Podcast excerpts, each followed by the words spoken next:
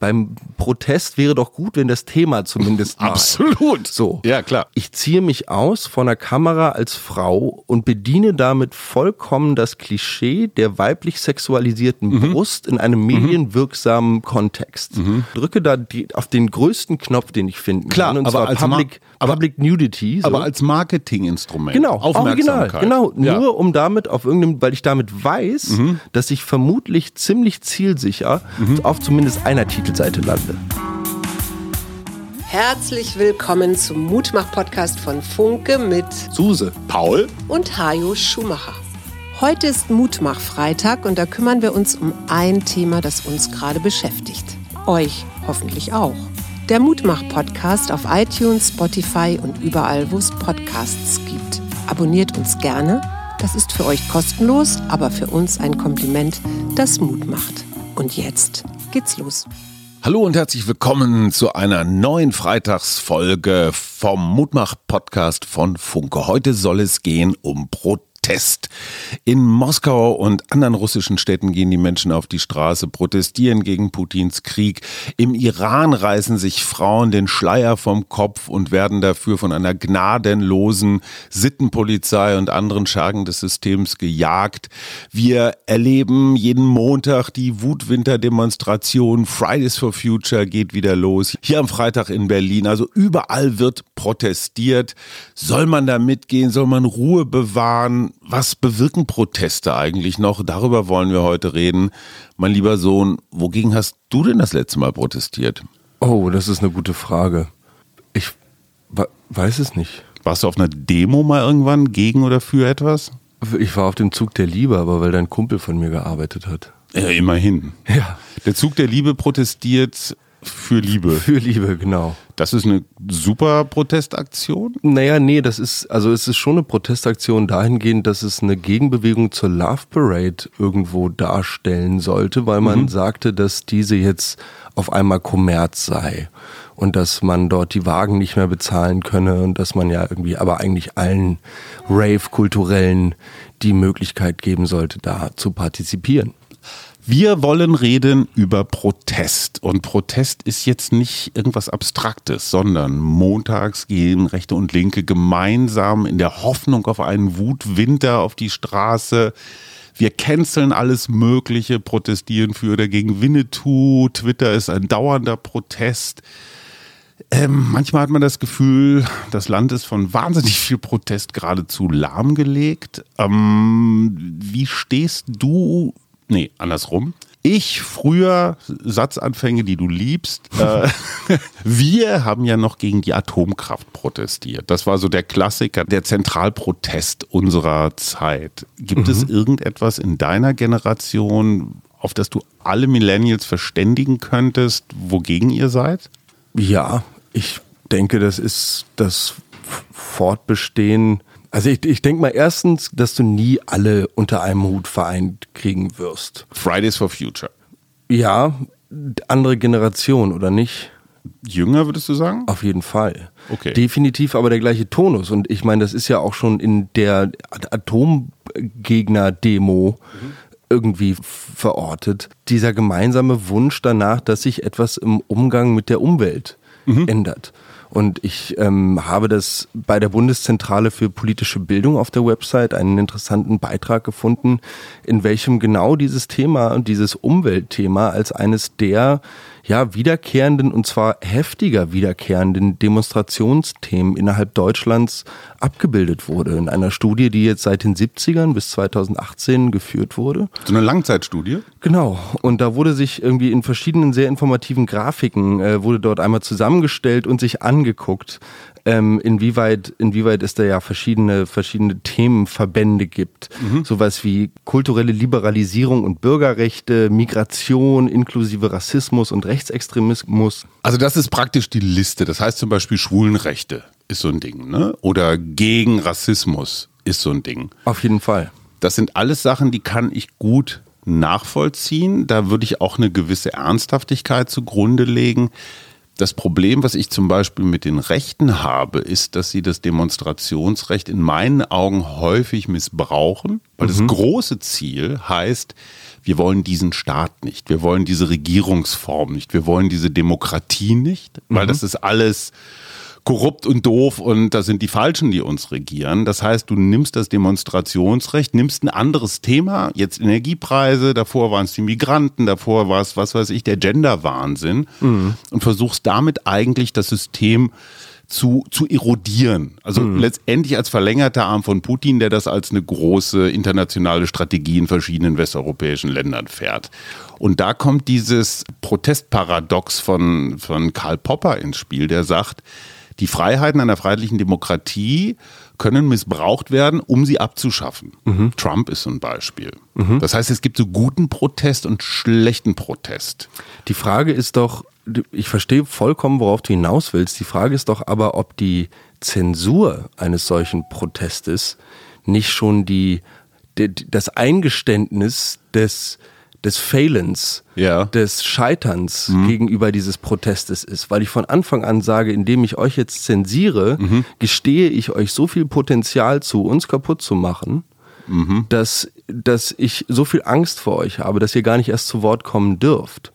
Heinz von Förster würde sagen, in einer gesunden Demokratie oder in einer, sagen wir mal, Gesellschaft, die pluralistisch und, und mehrheitlich multikulturell geprägt ist, würde sich ein solcher Gedanke von selbst zerlegen. Das heißt, falscher Protest würde irgendwann als solcher entlarvt werden? Genau. Regimes, also Diktaturen, Autokratien hassen Protest. Hm. Egal, ob das im Internet ist, egal, ob das Journalisten sind zum Beispiel, vor allen Dingen aber Protest auf der Straße. Das habe ich irgendwann mal in einem politischen Proseminar gelernt. In dem Moment, wo eine kritische Menge von Menschen auf die Straße geht, mhm.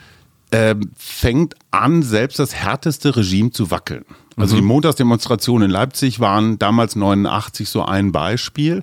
Es sind zu viele Menschen, als dass du jetzt noch mit Polizei oder sogar vielleicht mit der Armee, also da müssten wirklich Panzer rollen. Hm. Der Wasserwerfer reicht nicht mehr. Hm. Deswegen ist dieser Protest so ein urdemokratisches Recht. Hm. Weil die Möglichkeit, dass das Volk sich seiner Anführer entledigt, hm. ist natürlich so die letzte Instanz. Ja, so auf die Straße, du, du siehst die Bauern so mit Dreschflegeln genau. und, und, und Mistgabeln Fackeln, ja. und Fackeln, genau. Und deswegen haben Diktaturen so viel Angst vor Protesten, gerade vor Massenprotesten. Die sagen, wenn wir jetzt hier den 10 oder 20 Leuten das zugestehen, dass die irgendwo eine Mahnwache oder was machen, hm. dann sind es nächstes Mal 50 und übernächstes Mal 100. Deswegen hm. im Keim ersticken. Deswegen ist Protest, hm. das Protestrecht so wichtig. Wenn sich jetzt die Generation nach dir, die letzte Generation, so wie sie sich nennt, auf einer Autobahnzufahrt festklebt. Hm. Ist das noch Protest, wo du sagst, die Welt geht unter, die greifen jetzt legitimerweise zum letzten Mittel? Wir haben da ja auch schon im Podcast drüber geredet, als das Thema ganz aktuell war. Und dort habe ich ihnen viel Glück gewünscht, dass sie durchhalten sollen, weil es ansonsten mehr so eine, also jetzt klebt da halt niemand mehr. Mhm. So, War ein Effekt. Genau, es hatte kurzzeitig einen Effekt. Ich war kurzzeitig medienwirksam und mhm. habe kurzzeitig meinem Protest eine große Plattform verschafft und damit bestimmt viele Leute nochmal dazu inspiriert, sich damit auseinanderzusetzen.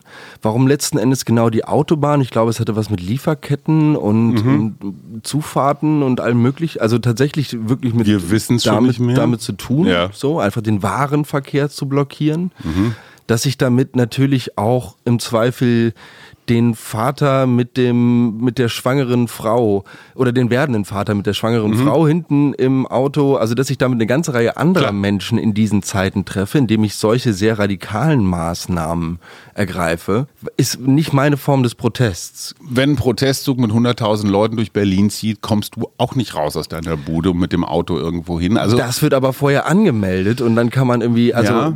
da kann man dann ganz klar sagen, okay, dann muss ich mir halt irgendwo einen anderen Parkplatz suchen. Ich finde finde das ja auch total spannend. Zum Beispiel, das fällt mir jetzt gerade so ein, der 1. Mai hier in mhm. Berlin. Eigentlich so ein Tag, wo ich mich dran erinnere, dass in meiner Jugend, in meiner früheren Jugend, sind hier noch richtig Steine geflogen. Ja klar. Da wurden Autos angezündet, da ging es richtig, richtig ab. Wenn du ja. was erleben wolltest, dann bist du verdammt nochmal zum 1. Mai, in, entweder in der Nacht zum mhm. oder direkt am 1. Mai, irgendwo Richtung Kotti gefahren, einfach irgendwo nach Kreuzberg. Mhm. Und da ging es richtig, richtig ab. Aber das war doch kein Protest, das war doch Folklore, das war doch so eine Art so, Gesellschaftsspiel. Dieser, dieser, dieser Protest, der es ja irgendwann irgendwie doch mal war, ist mhm. dann zu so einem, genau, Folklore, äh, Beamte prügeln sich mit Bürgern ähm, Spiel geworden und ist jetzt das Maifest mhm. ein, ein, du kriegst, du kannst keine 50 Meter laufen, ohne einen Caipirinha von irgendwem in den Rachen, genau, in den Rachen ja. gekippt zu bekommen.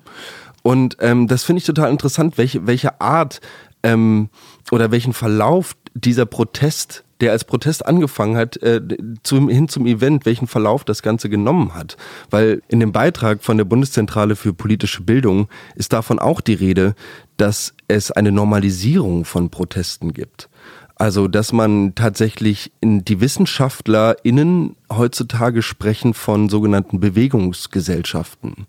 Also, mhm. der Bürger hat schon festgestellt, und da sind wir übrigens bei den 80er Jahren, seit den 80er Jahren kann man dann Anstieg beobachten, hat schon festgestellt, dass er sich Gehör verschaffen kann, dass er zumindest eine, diese Möglichkeit des Protestes und der Demonstration vor allem nutzen kann, um der eigenen, der eigenen Meinung Ausdruck zu verschaffen. Und diese Bewegungsgesellschaften sind dahingehend so spannend, weil es die, die WissenschaftlerInnen von wellenförmigen Protestbewegungen mhm. sprechen, die sich also aufschaukeln. Mhm. Sprich, man redet dann von einer Bewegungsgesellschaft, wenn kurz nach dem Protest mhm. ein erhöhtes Protestpotenzial verbleibt. Also die mhm. Welle wird im Zweifel größer. Ah, okay. So, also der, der eine Protest triggert quasi weitere mhm. Proteste. Okay, das ist so klassisch, so auch ein bisschen selektive Wahrnehmung wahrscheinlich. So, alle gucken jetzt nur noch, wogegen kann man protestieren.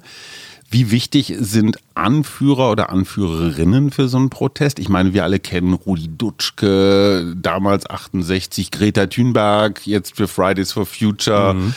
Na, es gibt natürlich Anonymous zum Beispiel als Gruppe, die ja angeblich jetzt auch in Russland irgendwie rumhacken. Die mhm. machen das genaue Gegenteil, da gibt es überhaupt gar keine Gesichter. Fällt dir eine Figur ein, wo du sagst, wow, das war so der, der, der Klassiker aller Protestler? Also ich glaube, die Personen, die mir tatsächlich so direkt einfallen, sind die Whistleblower. Also das sind mhm. Herr Snowden, dann der äh, Julian Assange. Assange, WikiLeaks, genau. Und dann gab es noch mhm. denjenigen, der, ich glaube, einen von den beiden sogar mit Infos versorgt hat. Ja, ja, die Jenner. Genau. Ja. Und ähm, ja, also das sind für mich tatsächlich die großen Protestjungs, wenn man denen, wenn man denen soweit glauben kann. Ne? Also wenn das jetzt irgendwie alles äh, soweit stimmt.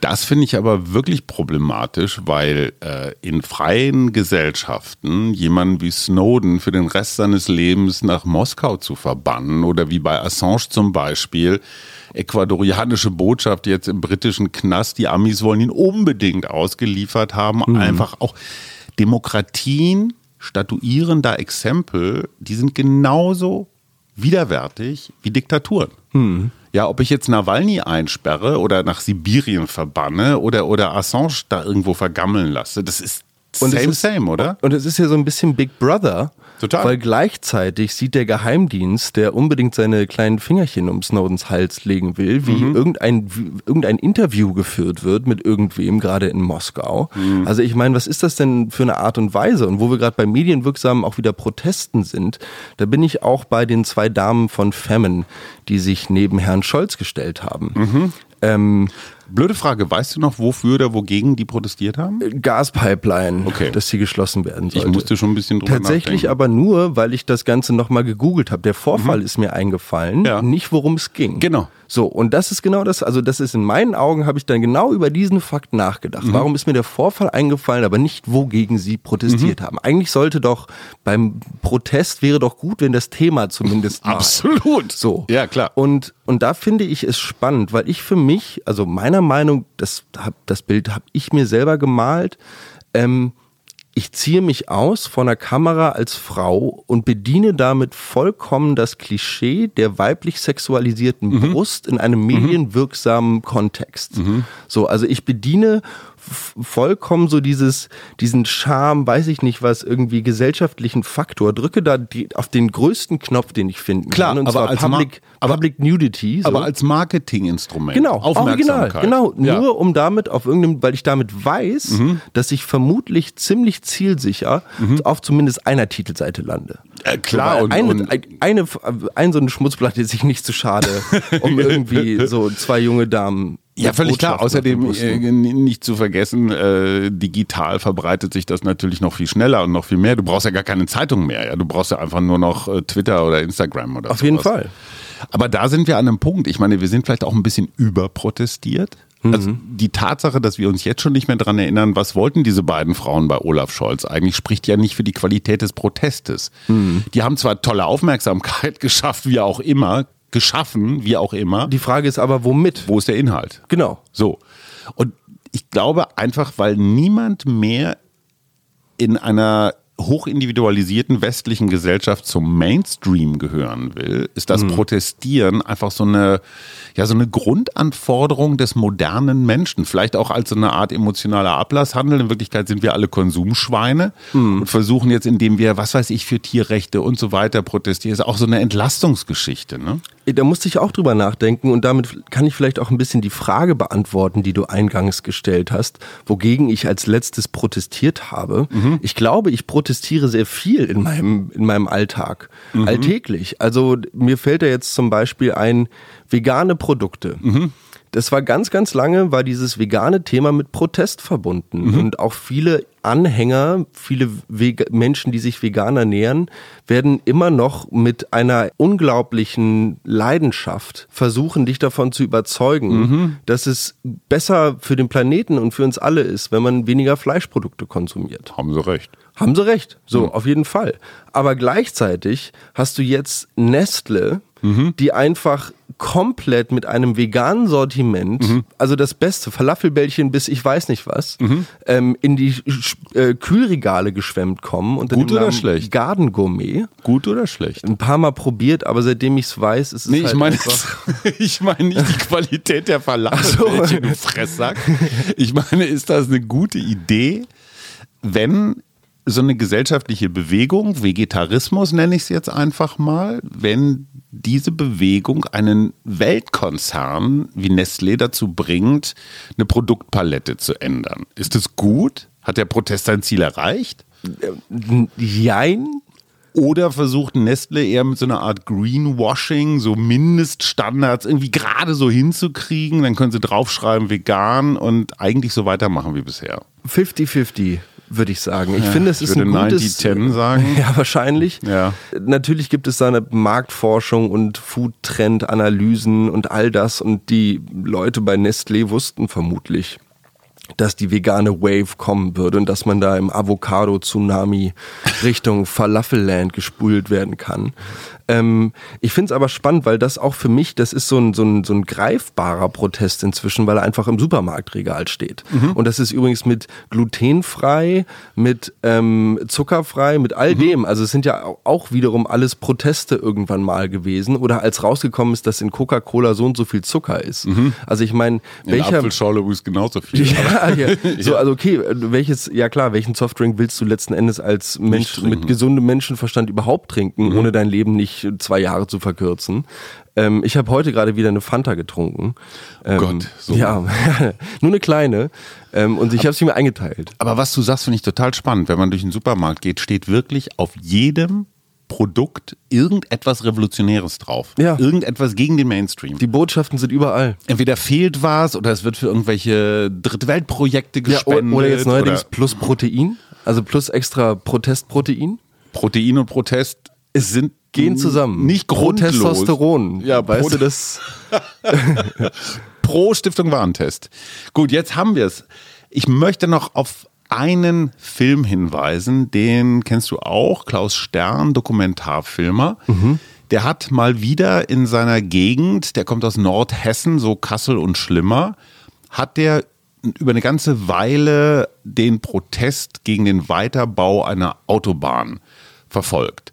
Junge Menschen bauen im Wald Baumhäuser und mhm. zwar richtig hoch, also hoch, hoch, das ist ganz gefährlich, also mit Anseilen und allem. So, und die Polizisten kommen dann halt irgendwann und räumen. Und das Interessante ist, Klaus wertet nicht. Der sagt nicht, die haben recht, die sind falsch und so, sondern der hört sich die alle in Ruhe an. Mhm. Und was ich faszinierend fand, war, dass die Polizisten das als so eine Art Heldentat, als so eine Art ikonischer Befreiung des Staates von diesen. Einer von den Einsatzleitern sagte, ja, und in zehn Jahren werden wir vielleicht dann mal sagen, wir waren dabei, als dieser Wald hier geräumt wurde. Und ich mir dachte, also auch so, das Verhindern von Protesten kriegt auch so was Kultiges. Und was ich noch spannend fand, der Film steht übrigens in der ARD-Mediathek, heißt Die Autobahn. Geil. Das nur als Service-Tweet. Was ich sehr spannend fand, war, dass die erste Generation, die gegen diese Autobahn protestiert hat, mhm. die sind jetzt Rentner. Mhm. Und die, die jetzt protestieren in den Baumhäusern, das sind quasi deren Enkel. Ne? Also die Alten sind 70, die mittlere Generation ist Mitte 40 und die sind jetzt 20, so um den Dreh. Mhm. Und dann stehen die so wie diese Opas bei Asterix auf Korsika, die immer auf dem Baumstamm sitzen. Sag ich das nicht, der kleine Salamix, der sich da kloppt? Sitzen die da auch auf so einem Baumstamm und sagen, also was die jungen Leute da machen, das ist ja toll. Mhm. Das hätten wir ja, da wären wir gar nicht drauf gekommen früher. Wir haben immer noch Bettlaken bemalt und, und, und hier an die Zäune gehängt, hat aber kein Schwein interessiert. Ja, ja. So, und die verknüpfen jetzt Digitales und, und diese Baumhäuser und die gehen da so richtig rein. Also Respekt der Altprotestler für die Jungprotestler, fand ich hochspannend. Kann man sich natürlich auch nicht viel von kaufen und ich weiß nicht, ob das, hätte das Bettlaken, hat das, hatte das Bettlaken damals eine andere Wirkung als, also als die, heute? Ich glaube, die Öffentlichkeit öffentliche Wahrnehmung ist eine andere, dadurch, dass du Bilder schaffst. Hm. Baumhäuser. Aber das Bild wäre doch der Rentner im Baumhaus. ja, aber der kommt da nicht mehr hoch, der hat Rücken. Ja, aber dann brauchst du den Rentner, der sagt, ey, I'm gonna risk, wenn du da Großeinsatz Feuerwehr mit Helikopter hast, weil sich dort ein ja, ja, ja. Altprotestler, weiß ich nicht, den Knöchel verstaucht hat, auf dem Weg in die Teeküche von Baum A zu Baum B. Du solltest, irgendwie. du solltest Protestberater werden. Ja, ey, ich mach, ich mach's, mach ich direkt.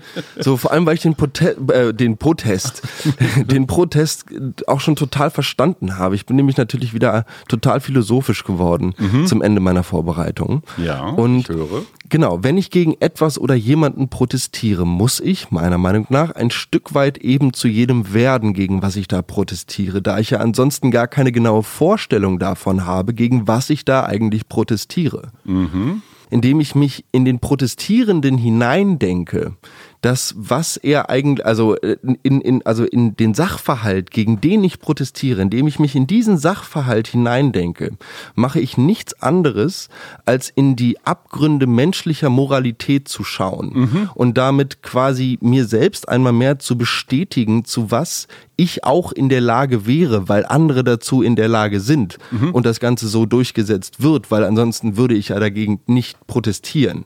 Das heißt, letzten Endes ist es immer ein Vorgehen gegen die eigenen moralischen Vorstellungen. Also es ist immer ein mhm. Protest gegen einen auch selbst und gucken, wo die Grenzen für einen aufhören oder anfangen. Ja, gesagt. das ist jetzt bei so einem, bei so einem harten Real-Protest. Ich würde gern noch mal auf den Social-Media-Protest kommen, weil es gibt, glaube ich, nichts Billigeres, als egal was, Menschenrechte, Freiheit für irgendwen oder so mit einem Hashtag einzufordern. Mhm. Das ist so To-Go-Protest. Mhm. Ja, genau, das ist so mal eben kurz gut fühlen. Ich habe auch noch mal heute und das interessiert, also ich kann mich noch erinnern, vor zehn Jahren gab es so Veranstaltungen so, um Gottes Willen, was soll ich tun, wenn ein Shitstorm kommt, so für, für Kommunikationschefs und Firmen mhm. und so. Ne? Da war das Größte, das Schlimmste, was passieren konnte, ein Shitstorm. Inzwischen, wenn du nicht mindestens drei im Jahr hast, bist du unrelevant. So sieht's aus. Und er ist so schnell vorbei, also früher hieß es irgendwie drei Tage, heute kannst du sagen drei Stunden vielleicht. Ja, zwölf, wenn es hochkommt. Das Interessante ist aber, und da sind wir dann wieder bei Putin, dieses Zündeln, indem ich also diese Winnetou-Geschichte, wir erinnern uns, mhm. ein Verlag nimmt zwei Bücher aus dem Angebot, weil sie selber eingesehen haben, ja, kann man vielleicht noch besser machen. Hm. Es gab also eigentlich überhaupt keinen Skandal. Ein Verlag sieht, das Buch finden wir jetzt nicht so toll, aber es gab keinen Shitstorm gegen den Verlag. Hm. Das kam erst später. Und zwar ganz gezielt von rechten Konten. Und die haben dann dieses Winnetou-Narrativ aufgemacht, so von wegen die linken Woken wollen uns Winnetou nehmen. Die Bild-Zeitung macht daraus, rettet Winnetou. Sanna Marin, die finnische Ministerpräsidentin, die Tanzvideos, ganz ähnliche Geschichte. Äh, die Frage, darf eine finnische Ministerpräsidentin in ihrem Privatleben tanzen? Natürlich. Es stellt sich überhaupt Ja. nicht. Ja, also diese Frage überhaupt zu einer Diskussion zu machen, heißt schon auf das falsche Narrativ aufzusteigen, zumal sie diese Filme ja auch nicht autorisiert hat. Sie wollte das ja nicht. Auch da waren es rechte Trolle, die gesagt haben, ey, das ist ja wohl das allerletzte hier, die, die, die, die tanzt da und da waren auch noch Drogen im Spiel. Ne? Das wurde auch von rechts gestreut. Deswegen hat sie ja einen Test nochmal gemacht und, und also Geschichten. Das heißt, der Protest wird auch von außen häufig reingetragen, um Unfrieden zu schaffen. Und ich glaube, es muss auch sowas wie eine Protestresilienz geben, um zu sagen, ey, das ist jetzt hier, egal ob das Winnetou oder eine tanzende Ministerpräsidentin ist, das sind alles Ablenkungsmanöver, so Störfeuerchen, von denen wir ganz viel Aufmerksamkeit und Energie denen völlig zu Unrecht schenken, um uns von den wahren Themen abzulenken.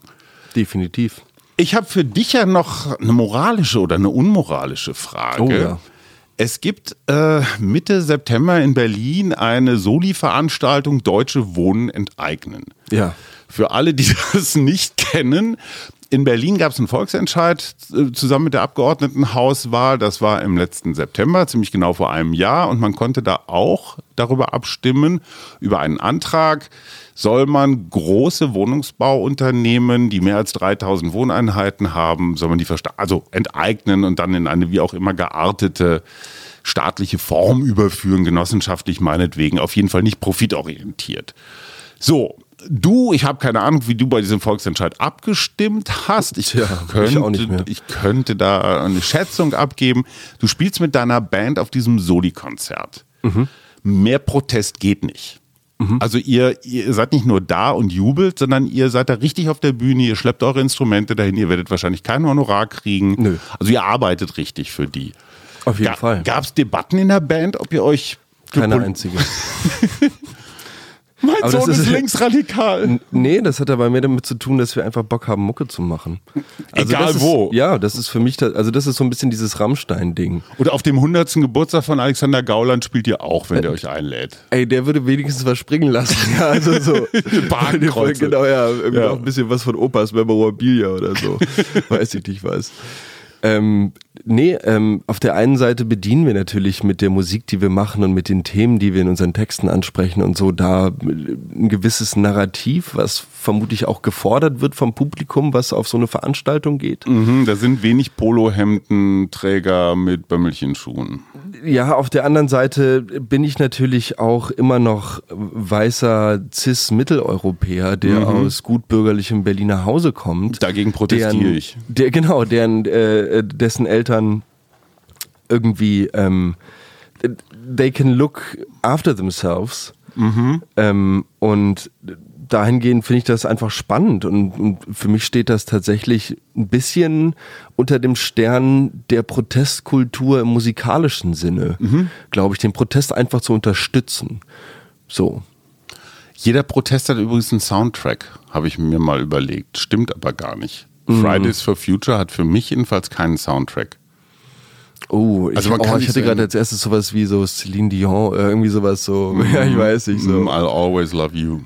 Äh, nee, My Heart Will Go On oder sowas. Ich bin da nicht so textsicher. Ja, ich sing's jetzt auch besser nicht. Gut, gegen was gehen, gehen wir im Winter protestieren? Darf ich auf eine Demo gehen, ich als alter weißer Boomer und gegen Strom- und Energiepreise und die Bundesregierung generell demonstrieren ähm, jetzt irgendwann im Winter? Willst du? Wollen wir? Ich Schön stelle- so ich- eine Thermoskanne Glühwein. Ich stelle diese Frage aus einem anderen Grund. Wir hatten während der Pandemie so eine, wie ich fand, etwas undemokratische Haltung, dass jeder, der auch nur eine Frage gestellt hat, schon Querdenker war. Und wir wissen inzwischen, ob das jetzt Long-Covid, Post-Covid, äh, was auch immer ist, diese Impfung und auch diese Krankheit, es gab einfach Dinge, die man nicht vorhersehen konnte. Und manche, manche Fragen waren berechtigt. Und die Angst und die Angst und vielleicht auch so dieses wie soll ich das nennen? So, ja, diese, diese Schafmentalität, man rottet sich so zusammen, die war mir schon fast ein bisschen zu einheitlich. Hm. Also ich hätte es sehr erwachsen gefunden, wenn wir auch kritische Stimmen, ne? machen die das in Schweden besser, ist das überhaupt vergleichbar und, und, und, dass man das ohne, dass man rechts ist, hm. diskutieren kann. Und ich glaube, wir kommen jetzt wieder in so eine ähnliche Phase, dass alle die, die montags demonstrieren gehen, automatisch rechts oder links sind. Hm und der klassische Bürger es gar nicht mehr in Erwägung zieht, da mitzugehen, weil diese Demos einfach, ja, die sind toxisch, die, die sind, sind, aufgeladen, kontaminiert. Das heißt mhm. aber, ich kann als normaler Mensch gar nicht mehr protestieren gehen, weil ich dann sofort als Rechter oder Linker abge, also ich kann mir noch den Mittwoch nehmen oder so, da, da protestieren der normale halt normal. Nein, aber, aber der Protest wird ja auch auf eine Art diskreditiert. Mhm. Also stell dir mal vor, du bist eine öffentliche Person und gehst bei so einer Montagsdemo mit. Klar, und dann liest du am nächsten Tag in der Zeitung so. die Rechten. Und du denkst dir, und auf dem Foto bist du groß zu sehen. Genau, genau. Obwohl du eigentlich nur eine. Wie du gerade jemanden grüßt in der Ferne, obwohl du gar nicht, also. Jetzt hör auf mit dem Quatsch. Ne? Ja, ja, ich weiß schon, was du, du wolltest meinst. vielleicht nur gegen Strompreise demonstrieren. Dieses Recht wird mir so ein bisschen genommen oder es wird schwieriger, dadurch, dass Protest einfach äh, stigmatisiert ist. Hm. Ich weiß auch nicht, wie man das löst. Ich glaube nur, wenn der Protest zu sehr von einer Gruppe monopolisiert wird, hm. ist er für die anderen immer umso schwieriger. Und die gesellschaftliche Debatte wird auch schwieriger. Und das führt zu dieser Spaltung. Ne? Gehörst du zu dem, gehörst du zu dem. Und wir sehen in Amerika, wie schwierig das ist. Ich glaube, dass du mit dem Punkt oder der Frage, ob wir überprotestiert sind, mhm. echt was angesprochen hast, weil ich habe gerade drüber nachgedacht und das passiert nun jetzt jeden Montag der Fall, von dem wir gerade geredet haben, aber rein theoretisch könnte ich jetzt hier in mein Handy gucken und mir auf Reddit irgendwo mhm. in irgendeiner Zeitzone geht's bestimmt gerade richtig ab. Irgendwo mhm. könnte ich jetzt mit protestieren und würde auch wahrscheinlich direkt ein PayPal-Konto finden, um mich dem Cause anzuschließen mhm. oder ein, weiß ich nicht, GoFundMe-Page oder sonst wie. Also du könntest um, 24-7 durchprotestieren. Ich könnte 24-7 durchprotestieren. Und vielleicht würde ich sogar jemanden finden, eine, eine Privatperson. Das wäre tatsächlich mal eine spannende, eine spannende irgendwie Performance mit verschiedenen Menschen auf der Welt über FaceTime oder so, dann einfach 24 Stunden lang auf einer Demo nach der anderen zu sein und dich einmal um den Planeten zu demonstrieren. Interessanter Ansatz. Äh, du hast jetzt genau 10 Sekunden Zeit, um gegen irgendetwas hier in diesem oh, scheiße. tausendfach gehörten Podcast zu protestieren. Gegen Hass. Fuck.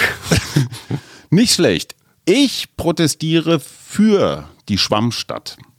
Ich habe nämlich von einem Gesprächspartner gelernt, dass die moderne Stadt eine Schwammstadt ist, weil sie Wasser speichern kann. Mhm. Unsere klassische zubetonierte Stadt kann das nicht mehr so gut. Und eine Schwammstadt heißt, dass überall, wo es irgend möglich ist, Wasser gesammelt und auch gebunkert wird. Und zwar nicht in Zisternen, sondern auch im Boden. Dafür will ich auch protestieren. So, wir protestieren für die Schwammstadt und vor allen Dingen für ein schönes Wochenende, was wir euch wünschen. Jetzt hast du beide, okay? Du, ja, hast, den, das doch du hast den gedrückt. Ja, und dann drück doch einen anderen. Ich, ich protestiere gegen deine Drückerei, wenn alle so drücken. Wir spielen immer beide. Arbeit, Leben, Liebe. Das ist Arbeit, mal eine richtig Liebe. Saubere Protestform. Was ein Scheiß, ey. Und jetzt richtig. Tschüss.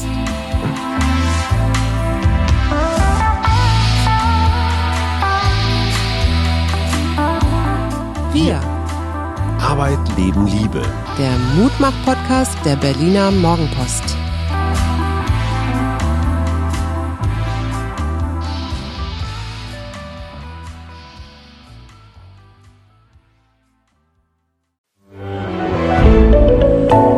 Podcast von Funke.